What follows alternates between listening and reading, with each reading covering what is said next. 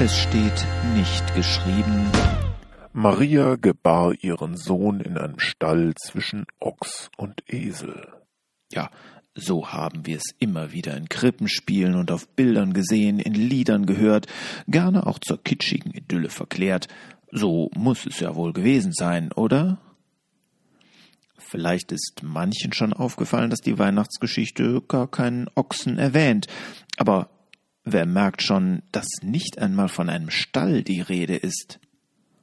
Tatsächlich steht geschrieben, sie gebar ihren ersten Sohn und wickelte ihn in Windeln und legte ihn in eine Krippe, denn sie hatten sonst keinen Raum in der Herberge.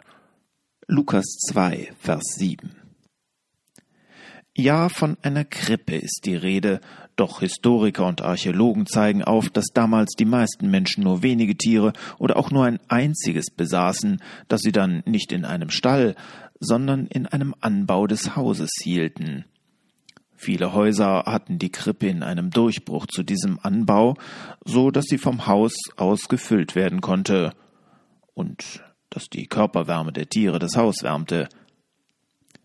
Und das griechische Wort, das Luther hier mit Herberge übersetzt, beschreibt an anderer Stelle keinen Beherbergungsbetrieb, sondern den Raum, in dem das Abendmahl gefeiert wurde. Es könnte also durchaus sein, dass das heilige Paar gar nicht nach vergeblicher Herbergsuche in einem Stall gelandet ist, sondern vielleicht seine Unterkunft in einem Raum bei Verwandten von Josef hatte, wo die Krippe eben der beste Platz für das Neugeborene war. Zugegeben, auch das ist Spekulation, aber nicht unbedingt unwahrscheinlicher als die Stallgeschichte. Glücklicherweise spielt es keine große Rolle, ob es ein Stall war, in dem Jesus geboren worden ist. Drei der vier Evangelisten kennen die Geburtsgeschichte gar nicht oder fanden sie nicht wichtig genug, um sie aufzuschreiben, und ich möchte auch niemandem diese liebgewordene Vorstellung verderben. Doch dieser Fall führt vor Augen, dass es selbst bei einem der bekanntesten Texte der Bibel passieren kann, dass wir eine so feste Vorstellung haben, dass wir die Stelle immer wieder hören oder lesen können, ohne zu merken, dass es dort gar nicht so steht. Während das in diesem Fall recht egal ist, könnten wir an anderen Stellen etwas Wichtiges verpassen, wenn wir beim Lesen die Bibel an unsere Vorstellung anpassen, anstatt umgekehrt. Ich möchte in vielen Beispielen hinterfragen, wie Bibeltexte manchmal verstanden werden, möchte festgefahrene Denkmuster aufbrechen, falsche Erwartungen entlarven und Missverständnisse aufdecken, nicht weil ich es besser wüsste oder die einzig wahre Deutung kenne, ich möchte nur zum genauen Lesen ermutigen, zum Ernstnehmen der Texte, zum Mitdenken und zum Weiterdenken.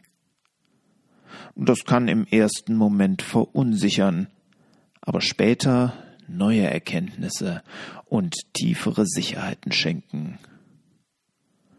Wenn jemand sich über manches empört, nehme ich das in Kauf.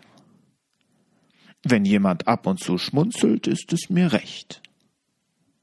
Wenn jemand stutzt und Bibelstellen nachschlägt, freue ich mich.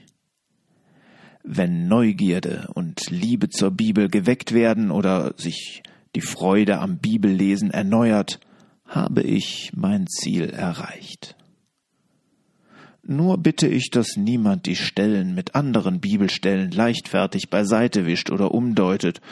Das wird wohl meistens gelingen, doch ihre Kraft entfaltet die Bibel dort, wo sie nicht das bestätigt, was wir ohnehin schon dachten, sondern wo sie uns herausfordert und verändert.